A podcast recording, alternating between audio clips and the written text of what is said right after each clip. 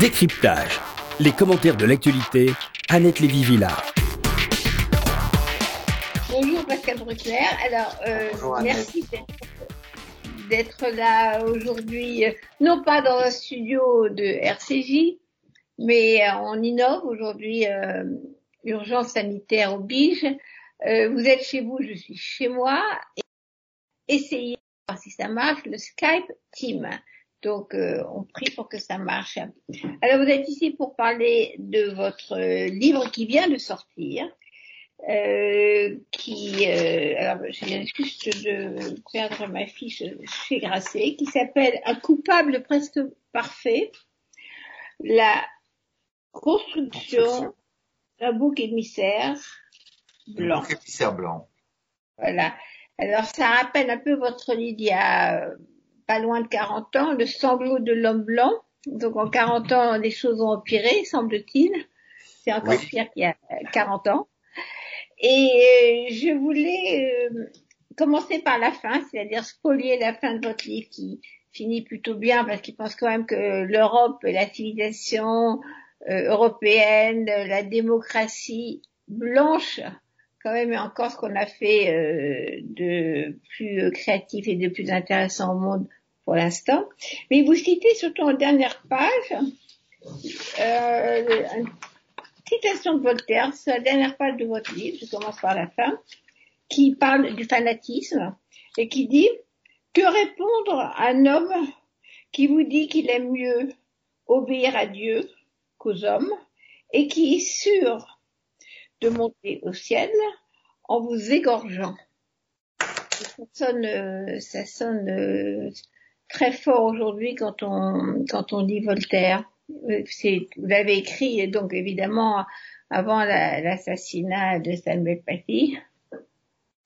Oui, ben c'est la, la, citation de Voltaire est saisissante de, de, de prophétie et euh, donc l'égorgement apparemment était déjà une pratique chez les fanatiques à l'époque des guerres de religion entre protestants et catholiques avec, Samuel Paty, on va un cran au-dessus parce que euh, en France, on a décapité un roi, mais on ne décapite pas les enseignants, parce que décapiter les enseignants, c'est décapiter la République, les fondements même de la cité. Donc, euh, effectivement, euh, c'est pourquoi il faut continuer à enseigner Voltaire, même si les barbus sont contre lui. Et c'est vrai quand même que vous finissez, alors on va revenir sur votre démonstration, mais ça finit quand même bien, il y a un happy end à tout ça.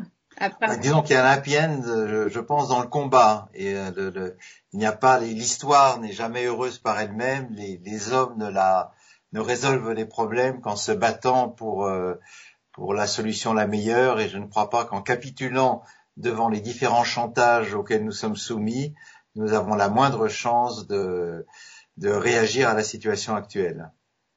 Oui. Alors d'abord, je veux dire que c'est un livre très courageux et que vous êtes également très courageux. Et donc, je vais montrer comment vous avez euh, répondu à Rokaya Diallo, qui est une, euh, spécialiste de l'agitation médiatique et qui euh, met la race et la couleur dans, dans, tout le débat, dans tout ce qu'elle dit. Donc, vous étiez face à elle il y a quelques jours, qui était, je viens juste de perdre ça, voilà, face à elle sur Arte, et je vais juste passer quelques secondes de de ce débat qui a fait beaucoup de bruit. Voilà. De Charlie Hebdo de s'exprimer, vous verrez ce qu'il pense de vous. Bah écoutez, moi, moi je trouve que c'est je vais reprendre un peu. statut de femme, musulmane et noire, vous rend privilégié, ça vous permet de dire un certain nombre de choses qui, si moi je les avais dites, notamment je pense à ce que vous avez dit sur Charlie Hebdo et qui a entraîné avec d'autres la mort des douze de Charlie Ce que j'ai dit entre vous avez parce qu'aucun de mes textes n'a entraîné la mort de quiconque. Je ne serait pas m'accuser de quoi que ce soit. Si, si, et je l'avais dit. Désolée. Et, c'est scandaleux ce que vous dites. Et c'est totalement pas scandaleux. Mais si. Je pense tous les gens de Charlie Hebdo. Ben, c'est ce que vous pensez, mais vous n'avez pas à m'accuser d'avoir entraîné la mort de Vous avez avec d'autres c'est à la haine c'est scandaleux. Charlie Hebdo. J'ai usé de ma liberté d'expression. Armé le bras des tueurs. J'ai usé de ma liberté. C'est scandaleux. Vous l'avez, fait. Le, les résultats. Je n'ai pas le droit de m'exprimer. Qu'est-ce que vous êtes en train de dire vous avez parfaitement le droit de vous exprimer. J'ai dit assumer la responsabilité de vos Je n'ai absolument aucune responsabilité dans aucun voilà. terroriste. Ah, c'est bien. Je suis très content de l'avoir dit. En le revoyant, Je, me félicite d'avoir dit ça. Alors justement, en plus vous, vous parlez de, de, femmes noires. Et donc là, elle dit comment est-ce que vous osez parler de moi euh, en me définissant ainsi comme femme noire musulmane, alors que justement elle ne cesse de se définir par son genre, par sa religion et par sa couleur.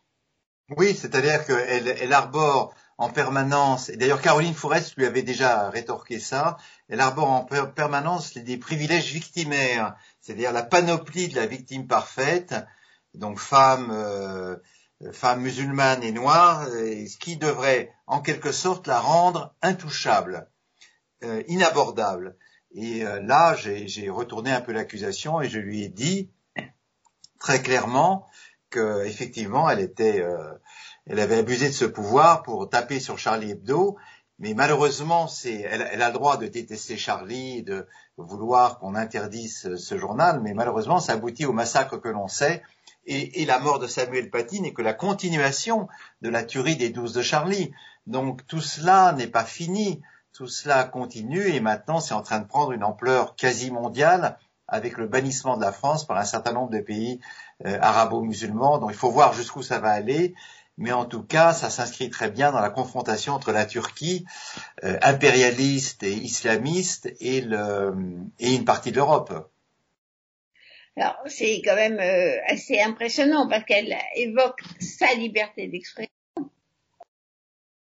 Et interdire la liberté d'expression. Le ridicule de, sa défense. Euh, oui, c'est ça qui est cocasse. C'est dire ma liberté d'expression, ma liberté d'expression, quand justement elle interdit la liberté d'expression, parce que tout ça c'est comme à cause des dessins de Charlie. Ça a commencé comme ça, ça continue, mais euh, ça a commencé à cause des dessins de Charlie Les, les dessins de Charlie sont un phénomène universel. On peut dire que ils ont fait plusieurs fois le tour du monde en provoquant des réactions diverses est plutôt hostile, mais euh, d'une part, effectivement, comme vous le dites, euh, Annette, elle euh, proclame sa liberté d'expression pour en priver les autres, et puis il faut, il faut pas oublier que la liberté d'expression s'arrête où commence l'incitation à la haine.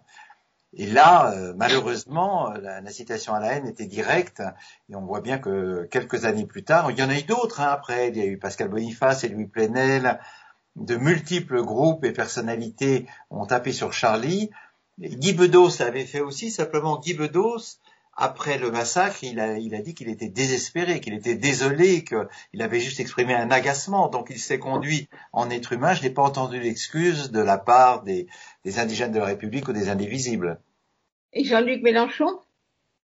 Et Jean-Luc Mélenchon, bah, lui c'est l'inverse. Il a fait un magnifique discours sur la tombe de Charb, parce qu'il est un homme éloquent et intelligent.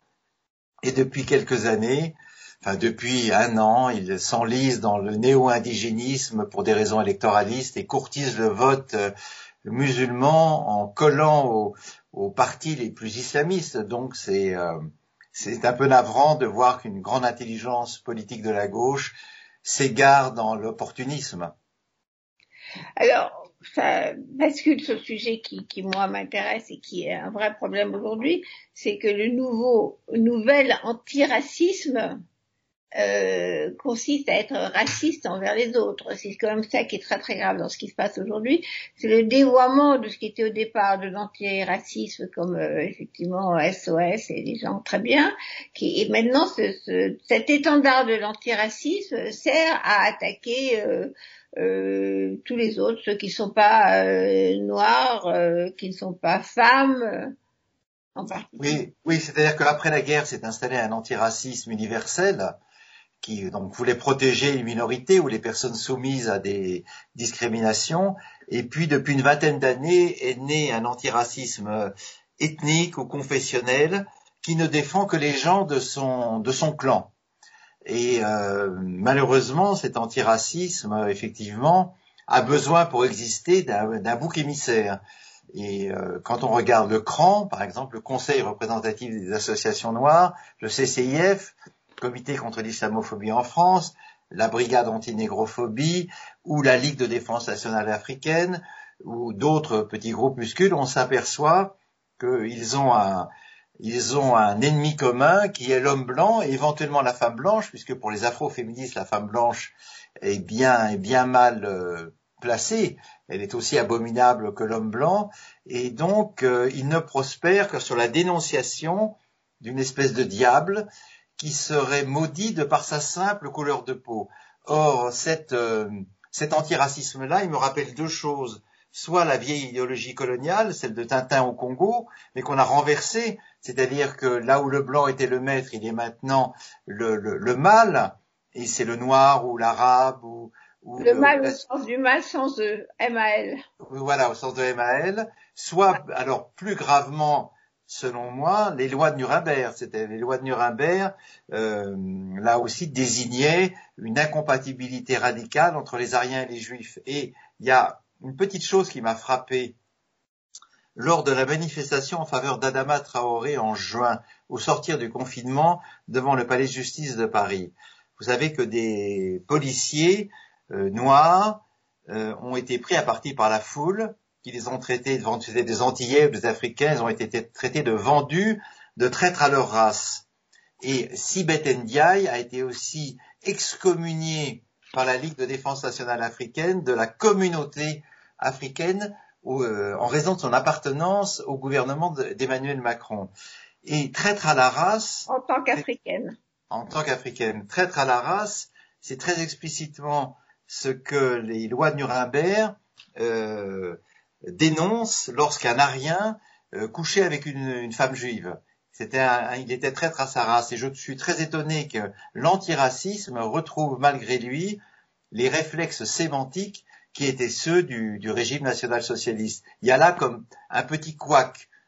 Euh, de la même façon, c'est bien que euh, les Français de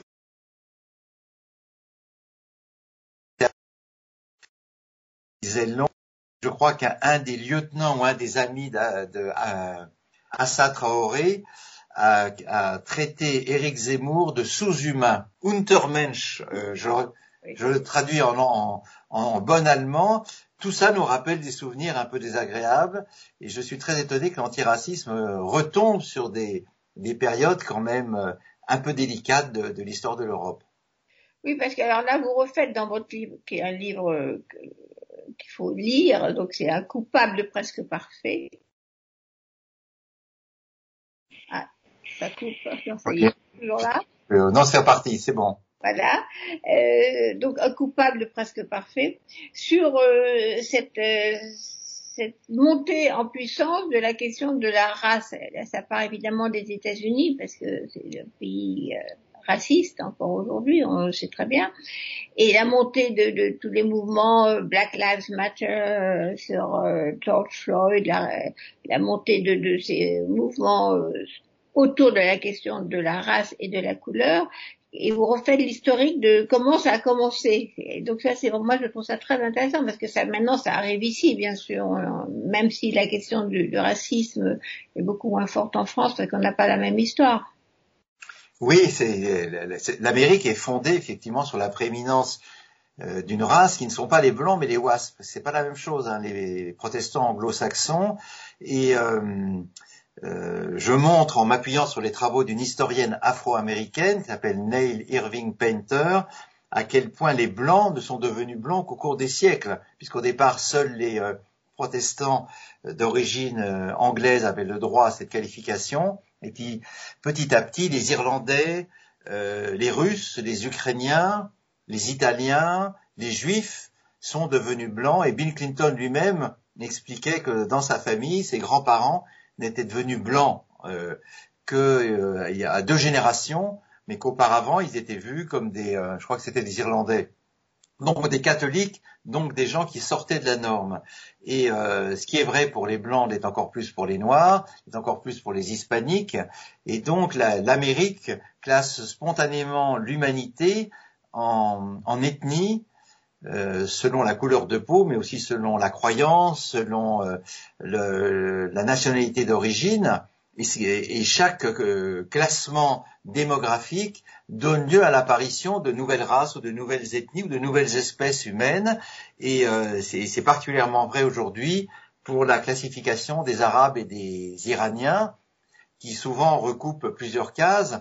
Et donc les gens euh, seront définis par la manière dont ils sont eux-mêmes recensés par le, Bureau national du recensement. Et nous n'avons pas du tout en France cette conception-là, même si nous reconnaissons l'existence d'un certain nombre de communautés, nous préférons nous nous appuyer sur un individu universel que beaucoup dénoncent comme une supercherie, mais cela nous évite, me semble-t-il, de tomber dans les errements nord-américains qui nous horrifient à juste titre quand on vient de, France. Oui, alors vous dites, vous rappelez que la, couleur blanche n'existait pas dans l'histoire. Les gens n'étaient pas définis euh, par leur couleur. C'est quand même relativement récent euh, dans l'histoire de l'humanité de, définir le noir et le blanc. Oui, c'est-à-dire que euh, je, je pars d'un documentaire qui est paru sur France Culture sur la sculpture grecque. Et alors l'archéologue qui a fait le commentaire expliquait que les Grecs étaient racistes parce que, enfin que les Grecs plutôt ont été euh, utilisés par les racistes parce qu'on a blanchi leur sculpture alors que leur sculpture était polychrome, ce qui est parfaitement exact. C'est ce qu'on voit très bien quand on va dans, les temples qui ont été reconstitués. Or, euh, et donc on fait remonter à, Athènes l'origine du racisme européen et la volonté de blanchir les Européens au détriment des populations euh, halogènes d'Afrique euh, ou du Moyen-Orient. Or, quand on lit les historiens, les spécialistes de la Grèce antique, ils vous disent que pour les Grecs, la couleur de peau était un accident et non une essence, c'est le mot même d'Aristote, et que ce qui comptait chez les Grecs, ça n'était pas la couleur de la peau, mais le statut social. Et donc, euh, Christian de la Campagne explique par exemple dans un livre sur le racisme que les Grecs étaient plutôt basanés et que beaucoup de leurs esclaves étaient blancs, mais que pour eux ça n'avait aucune importance. Et que le, summum de l'humanité aux yeux des Grecs, c'était les Éthiopiens, parce que la, peau foncée rappelait le, limon euh, qui était le symbole même de la fécondité, que les Grecs avaient une très grande admiration pour la civilisation des pharaons. Donc nous plaquons sur le monde d'hier des notions qui sont nées effectivement au XIXe siècle, à la fin du XVIIIe au XIXe siècle, chez les savants allemands qui euh, ont littéralement euh, créé les conditions scientifiques, avec de gros guillemets, euh, du, racisme contemporain, en exaltant non pas la race blanche, mais la race aryenne, c'est-à-dire les, les, les, les, Allemands, les Suédois, les Scandinaves, par opposition à des espèces d'Europe de l'Europe qu'il méprisait, les Alpins qui étaient déjà des gens mélangés, et puis les Méditerranéens coupables de s'être métissés avec des populations soit arabophones, soit, euh, soit venant d'Afrique. Et donc euh, euh, le, le, racisme moderne tel qu'il s'est exprimé en Europe et tel qu'il a pu dégénérer ensuite au XXe siècle est une création de savants allemands, mais dont la, réflexion a séduit de très nombreux euh, écrivains anglais et de très nombreux théoriciens nord-américains qui ont repris l'idéologie, euh, ensuite l'idéologie nationale socialiste qui est aujourd'hui à la base du Ku Klux Klan, de ce qu'il en reste, et de nombreux groupes néo-nazis, puisque vous savez qu'aux États-Unis, vous connaissez l'Amérique mieux que moi, les, euh, la liberté d'expression étant totale, vous pouvez défiler avec une croix gammée et on, vous ne serez pas interdit de, de, de, de manifestation. Oui. Alors, ce qu'on nous, effectivement, vous et moi qui aimons et connaissons bien l'Amérique, on a vu monter des, des, choses invraisemblables. En effet, en particulier sur les campus américains, euh, la question de la race et la question du sexe deviennent euh, des choses complètement déterminantes et entraînent une censure c'est le contraire de la liberté d'expression chère aux États-Unis. C'est que au nom de, ce devient des critères qui font qu'une œuvre d'art est tolérée ou pas tolérée, que quelqu'un est toléré ou pas toléré, qu'il a droit de s'exprimer ou pas. Il y avait l'exemple d'une femme juive une jeune femme qui voulait participer aux manifestations de femmes euh, contre Trump euh, quand il a été élu à Washington. Et elle a été euh, refoulée en nom de tu es juive donc tu soutiens le sionisme donc dehors on va dire des caricatures absolues de, ce mouvement qui est à mon avis totalitaire. Oui, c'est-à-dire que le, politiquement correct a commencé aux États-Unis dans les années 90. Et euh, je me souviens que mon chairman à New York m'avait dit quand tu euh, interviews une étudiante, quand tu reçois un étudiant dans ton bureau, soit tu laisses la porte ouverte, soit tu enregistres. et tu évites de prendre l'ascenseur seul avec une femme, car c'est propice au quiproquo. Il y a 30 ans. Hein? Il y a 30 ans. Il y a 30 ans, voilà, c'est ça.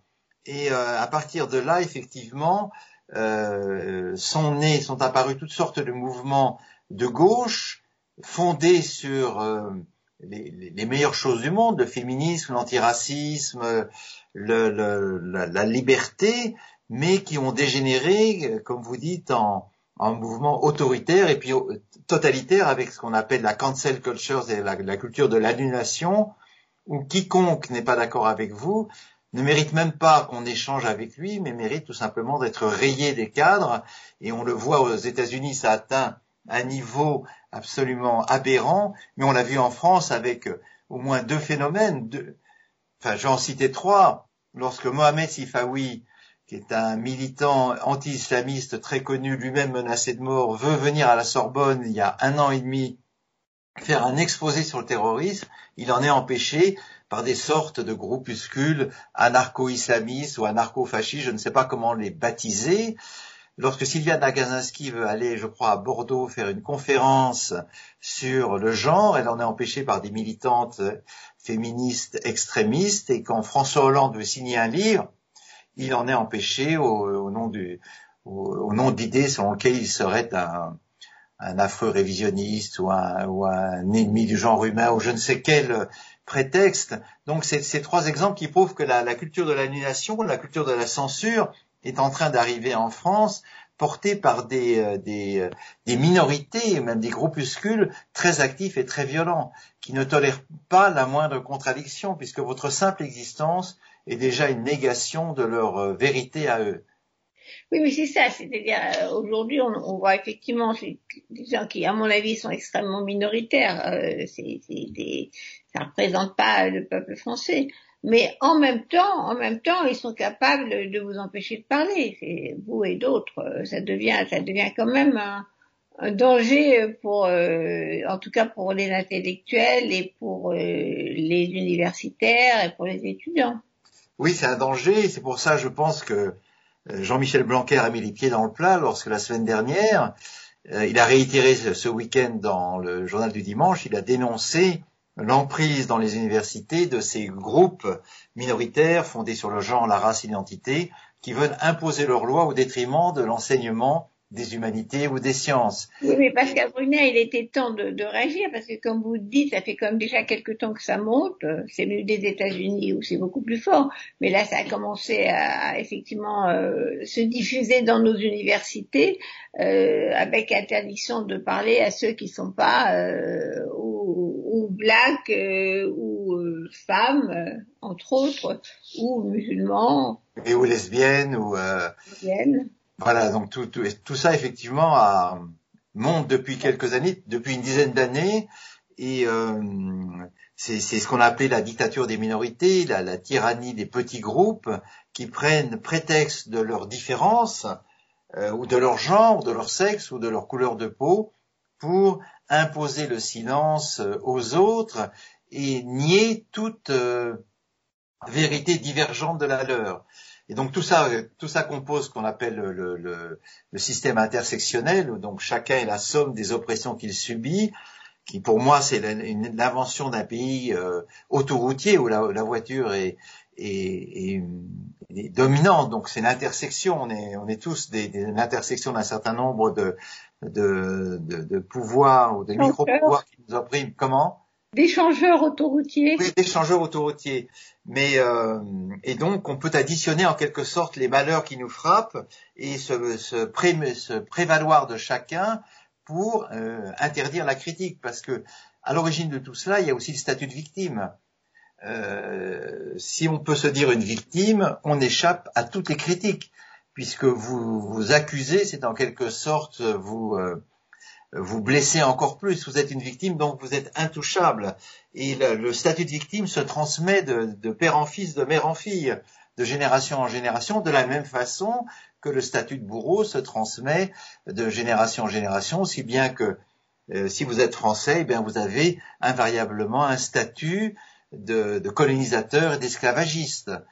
Euh, vous, parlez également, euh, Pascal Bruckner, des, des, intellectuels blancs, euh, comme vous et moi, qui font dans, dans la culpabilité et qui acceptent euh, de porter sur leur dos euh, l'héritage de l'esclavage et de l'oppression et du colonialisme. Il y a toute une partie de, nos intellectuels ici aussi aux États-Unis qui prennent à leur charge cette culpabilité. On, s'est mal conduit, donc voilà, euh, c'est maintenant aux autres de parler, quoi.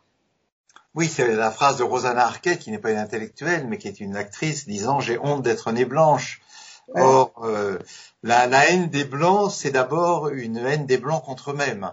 Et de, l'élite de la, de la société blanche, surtout aux États-Unis, de la même façon que la haine de soi, c'est le, le, propre d'une certaine intelligentsia de gauche en Europe, au moins depuis Jean-Paul Sartre, mais c'est probablement bien antérieur.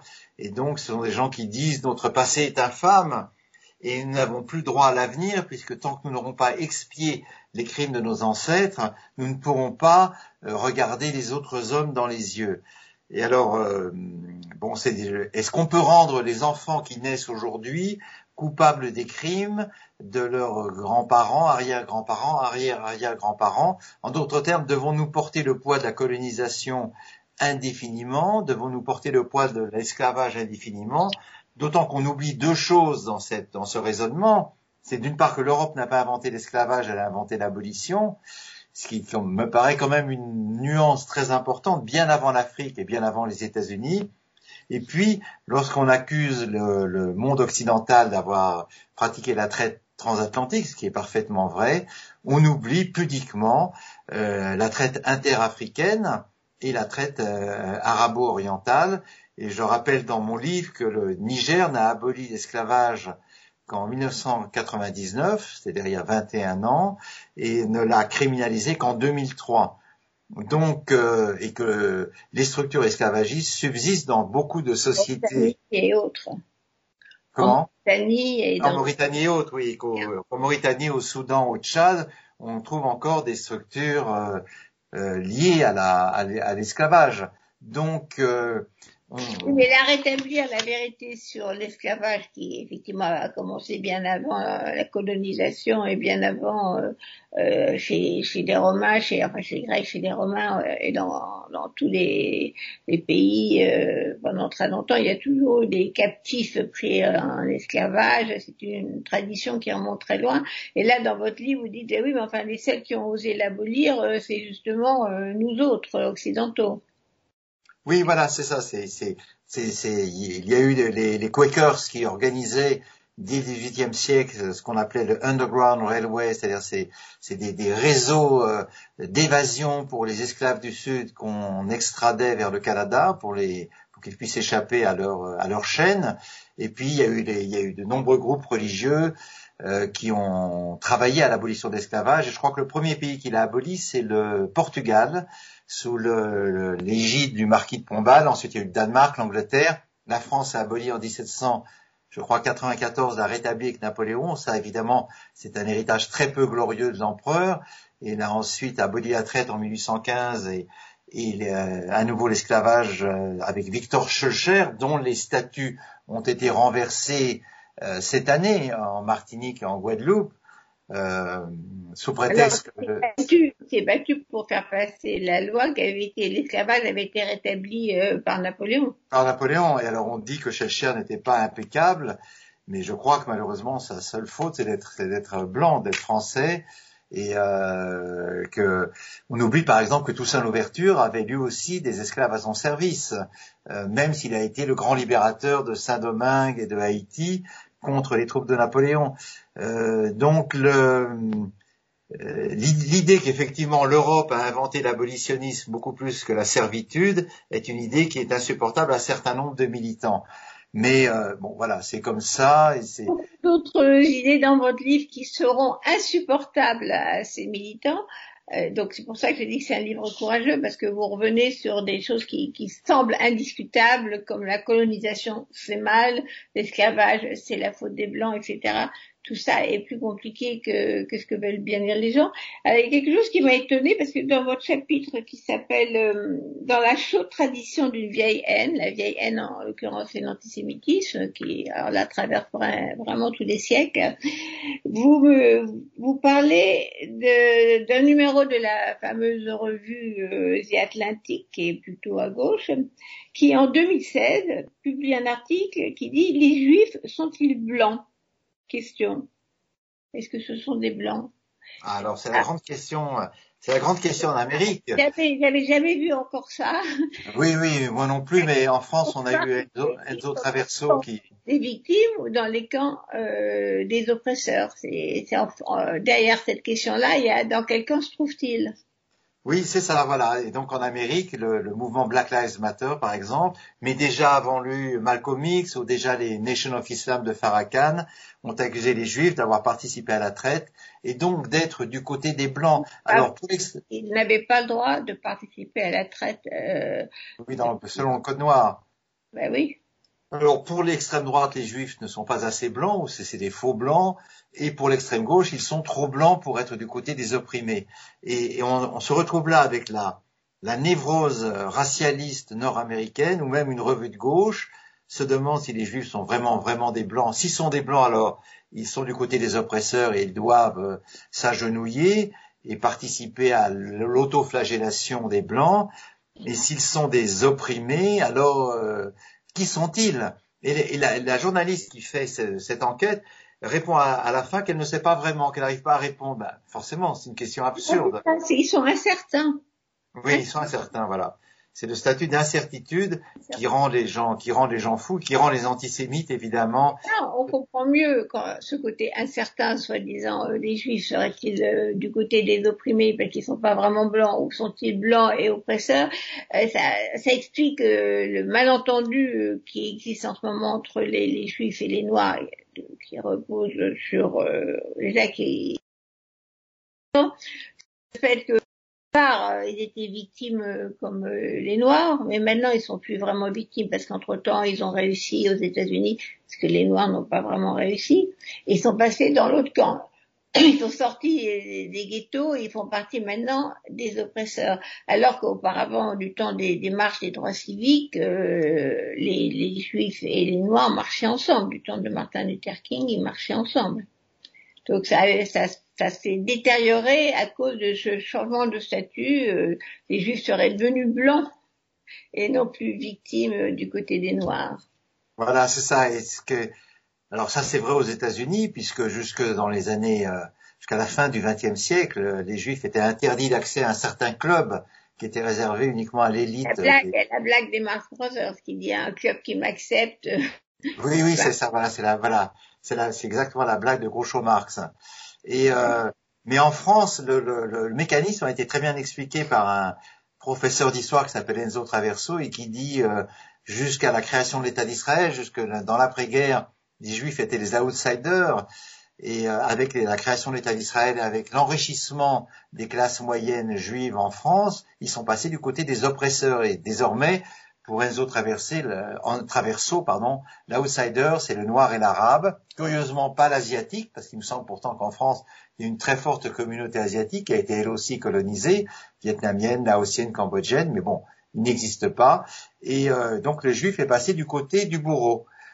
lié à la question euh, du sionisme et d'Israël, tout cela donne évidemment à donner euh, 40 ans d'antisionisme frénétique, mais qui, je crois, est en train de rendre l'âme avec les événements qui se passent ces, derniers temps, puisqu'Israël est quand même à gagner euh, par chaos contre les voisins qui voulaient l'anéantir. Oui, enfin, il y a aussi, euh, euh, enfin bon, sur la question de l'antisémitisme, il y a un vrai retour à travers cette question euh, donc de, la race, un vrai retour. Et la concurrence euh, victimaire, euh, la choix, on s'en fout. C'était quoi? Vous avez cité un truc absolument horrible dans votre livre, je me souviens plus quoi. C'est vraiment la choix. Ah bah, qui dit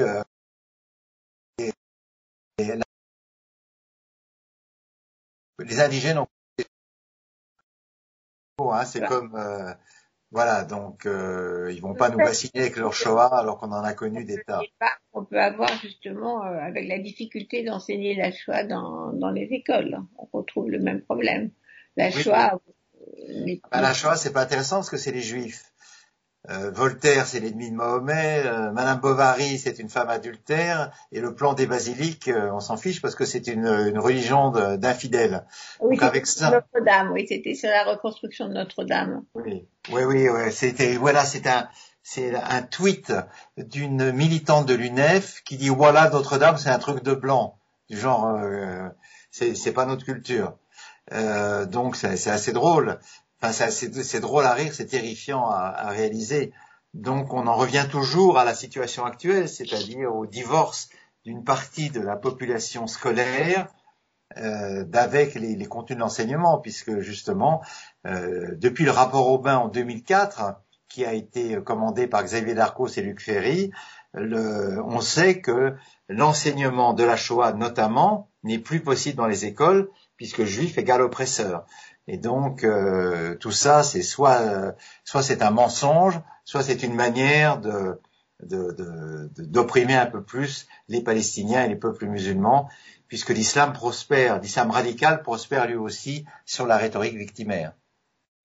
Alors, euh, Pascal dans, dans votre livre, vous reprenez tout ça sur la question de l'histoire de l'esclavage, sur la question de la colonisation, sur la question de la couleur, de la race. Bon, pour terminer sur l'Amérique euh, en pleine élection, on veut dire dans, dans une semaine, euh, ce sera fait. On verra si c'est Trump qui gagne ou pas. Il y a aussi ce retour de l'homme blanc, c'est-à-dire que l'électorat, l'électorat de Trump euh, il y a quatre ans, s'est identifié à cet homme blanc sexiste, désagréable et probablement raciste. Oui, alors, il y a... Oui, je pense que la euh, ce qu'on appelle euh, enfin bon l'espèce de, de euh, instinct de survie si je peux dire entre guillemets de l'homme blanc qui se sent menacé par la montée des minorités aux États-Unis. Alors c'est pas l'homme blanc c'est l'homme blanc pauvre parce que les élites blanches sur les côtes est et ouest parfaitement intégrées à la société sont riches et donc peuvent se permettre d'avoir des idées libérales. Et il y a longtemps que les sociologues et les économistes dont Angus Deaton euh, signalait que la classe ouvrière blanche était en proie au désespoir social, euh, était décimée par le suicide, euh, les opioïdes et la malbouffe. On sait que les États-Unis sont le pays où l'obésité atteint, je crois, 42% de la population, ce qui est absolument monstrueux. Et donc, ce sont ces gens-là qui ont voté pour Trump parce que Hillary Clinton a commis la grande erreur au moment de sa campagne de renvoyer les électeurs de Trump au panier des, pitoyables. Ce qui évidemment a été une, faute politique majeure que Biden essaye de ne pas réitérer. Lui, au contraire, de façon plus intelligente, courtise la classe ouvrière blanche parce qu'il sait qu'elle sera décisive dans le vote et que si elle abandonne Trump, il aura une chance d'emporter son adhésion. Mais euh, effectivement, ce sont des gens qui sont accrochés à leur tradition, à leur religion, à leur fusil, à leur mode de vie, qui euh, nous paraît à nous, Français, non seulement archaïque, mais abominable, puisque euh, fondé sur des rituels qui ne sont pas vraiment ceux d'une vieille culture comme, comme la France, mais qui sont, que sont célébrés par Donald Trump comme étant l'essence même de l'Amérique. Et donc, on assiste à ce qu'un journaliste afro-américain a appelé le white lash, c'est-à-dire le retour de bâton blanc contre ceux qui veulent les mépriser, à savoir euh, non pas tant les minorités, mais les élites les plus riches et les plus éduquées de la côte est et de la côte ouest.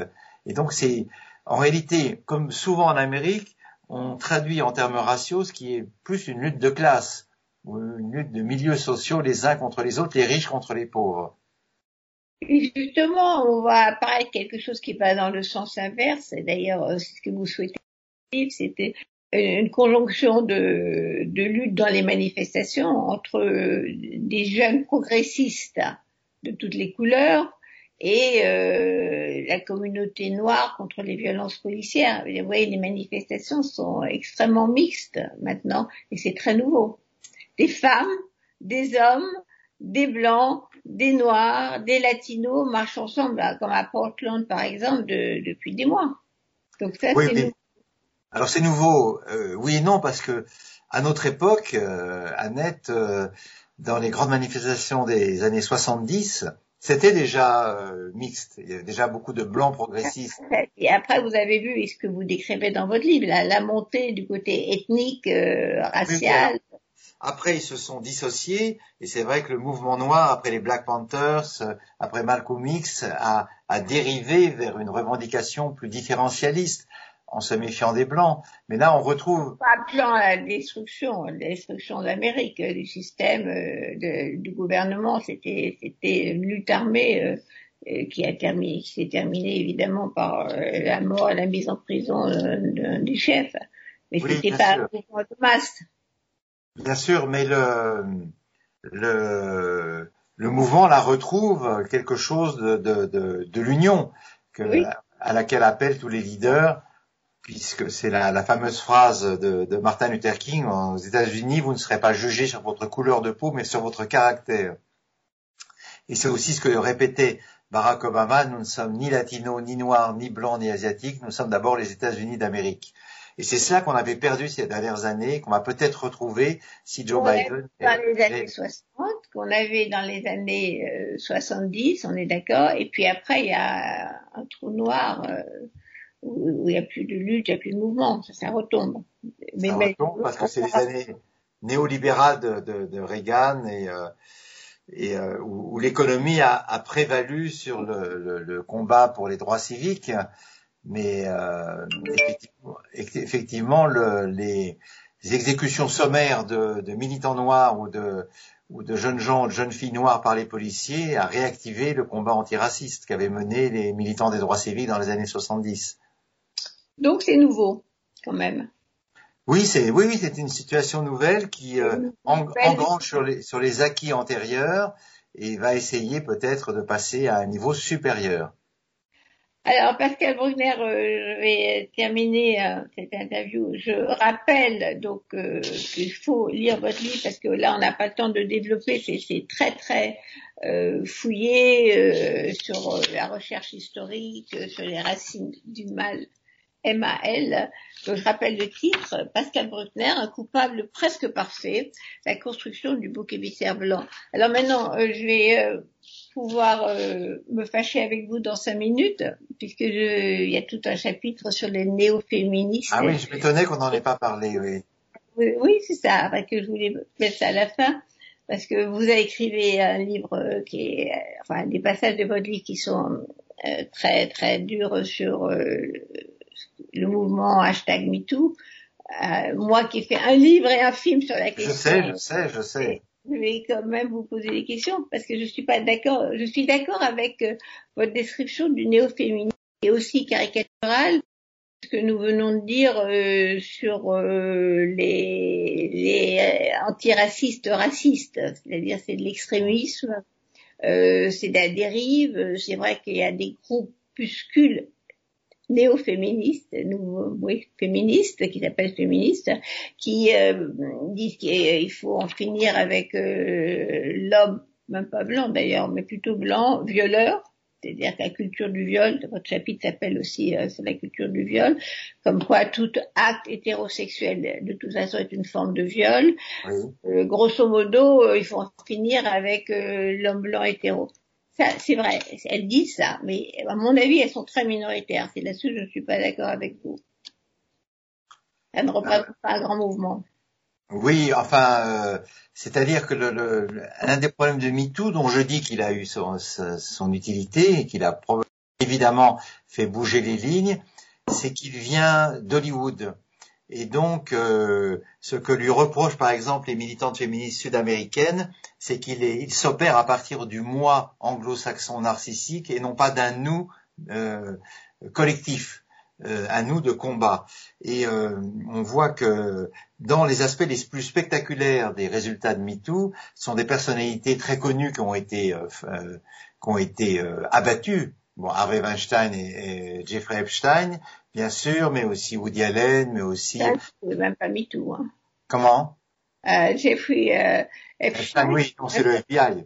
Ouais. Le FBI, c'est la police. Enfin, disons que c'est, ça a été englobé dans, dans, dans le tout. Et j'ai, j'ai le sentiment, moi en tout cas, c'est ma conclusion, c'est que si euh, MeToo a été utile, il, il paraît aussi euh, dans le monde du cinéma, hein, comme une sorte de, de, de, prise de pouvoir euh, par les femmes et les minorités à l'intérieur d'Hollywood. Oui, mais c'est tellement Hollywood parce que les chiffres sont incroyables, des millions et des millions de tweets dont la quasi-totalité ne dénonce pas euh, un individu, là ça peut aussi des femmes, ne dénonce pas un individu en le nommant. La majorité est, euh, dit MeToo mais ne nomme pas la personne, à quelques exceptions près. Et ça représente des millions de tweets en Espagne, en Corée du Sud, euh, en Amérique latine. Et aussi ça reproduit sur euh, sur d'autres, euh, en Espagne, je sais plus comment ça s'appelle, ça s'appelle pas MeToo mais ça s'appelle autre chose. C'est pas grave, ça prend d'autres noms, d'autres formes. Et ça dépasse le côté simplement les riches et puissants comme le patron d'Uber euh, qui tombe, euh, comme la star de télé qui tombe, euh, comme un premier ministre coréen qui tombe. Oui, mais par ailleurs, ça représente pas beaucoup de monde. Et si vous prenez MeToo en France, hashtag MeToo en France, ça fait tomber qui? On ne parle pas de Ramadan, il ne dépend pas de l'histoire de MeToo, c'est complètement autre chose mais ça fait tomber très très très très très très peu de monde euh, par rapport euh, encore une fois à des, des, dizaines de milliers de tweets de femmes qui disent voilà on m'a fait ceci on m'a fait cela. Et par ailleurs et je termine et par ailleurs ce mouvement a pénétré euh, dans le monde du travail par exemple où les usines les entreprises etc mettent en place des codes, non pas pour empêcher les relations entre les gens, mais pour dire voilà, on ne fait pas ceci, on ne passe pas les fesses d'une stagiaire quand elle euh, passe à la photocopieuse ou autre. On veut dire minimum, minimum de civilité dans les relations de travail. Mais ça, c'est un peu la conséquence du féminisme antérieur. Alors, ça l'a peut-être accéléré. Non. Ça euh, moi, j'ai été élevé dans. Accéléré, ça a beaucoup accéléré. Ça a accéléré, mais moi, j'ai été élevé dans cette euh, dans cette idée-là.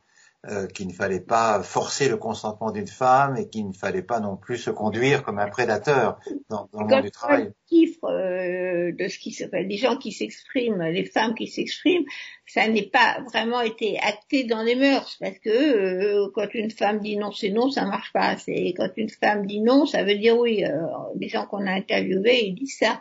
Oh ben non quand même. Donc c'est un débat un débat qui à mon avis n'est pas réglé, mais les chiffres vont plutôt dans le sens de ça a servi à quelque chose. Et ça n'a pas été la chasse aux sorcières atroce que, que tout le monde euh, prévoyait. Bah, c'est pas ce que disent les, les, hommes qui ont été accusés à tort. là, je parle dans le livre de, du cas de Philippe Cobert, qui a été accusé par une femme d'avoir tué des prostituées, de l'avoir caché sous son plancher, d'Ibrahim Malouf. La vérité a été rétablie, heureusement. Oui, mais euh, vous savez très bien que... Il y a des excès, on est d'accord, il y a des excès, mais pas... Dans la délation, une fois que vous avez été nommé, le soupçon reste. C'est-à-dire que si vous êtes innocenté, on dira que vous avez bénéficié de complicité de haut niveau.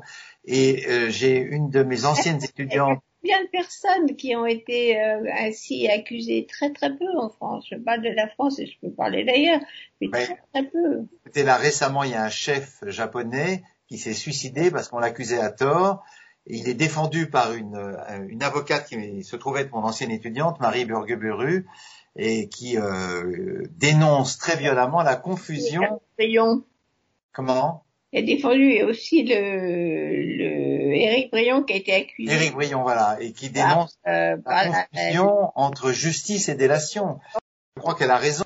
Si ce mouvement doit s'inscrire et prendre de l'ampleur, il doit, me semble-t-il, rester dans les, principes de l'état droit. On a le droit de critiquer la justice qui est trop lente, qui est trop partiale, qui, qui manque de moyens, mais la justice en ligne, euh, fusil à bout portant, est, à mon avis, aussi dangereuse que le lynchage. Oui, c'est pour ça qu'il ne faut pas donner les noms. C'est pour ça que c'est important que la plupart des cas euh, que révélés par les, femmes qui écrivaient un hashtag MeToo, c'était anonyme au sens, c'est pas qu'elles étaient anonymes mais qu'elles ne dénonçaient pas un individu. La plupart, hein, c'est statistique.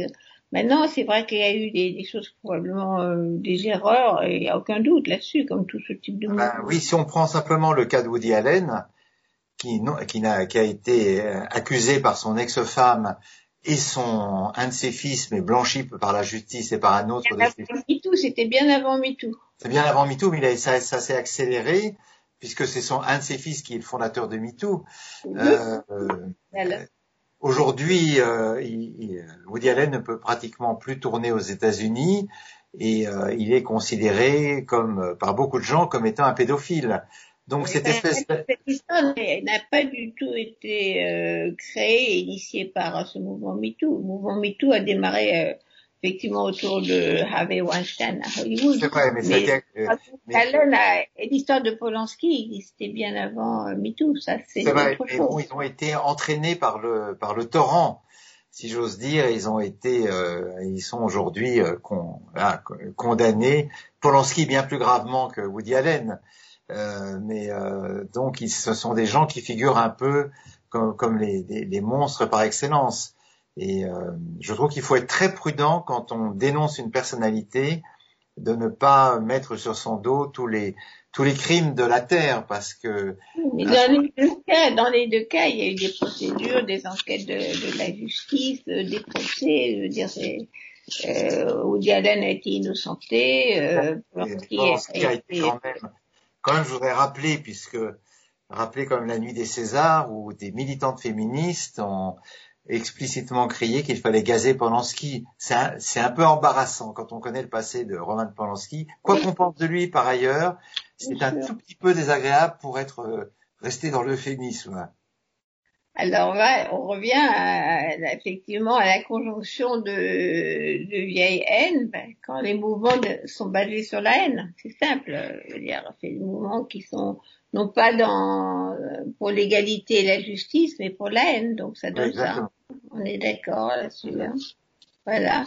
Alors donc J'espère que, que on va pouvoir continuer cette discussion, mais pas maintenant.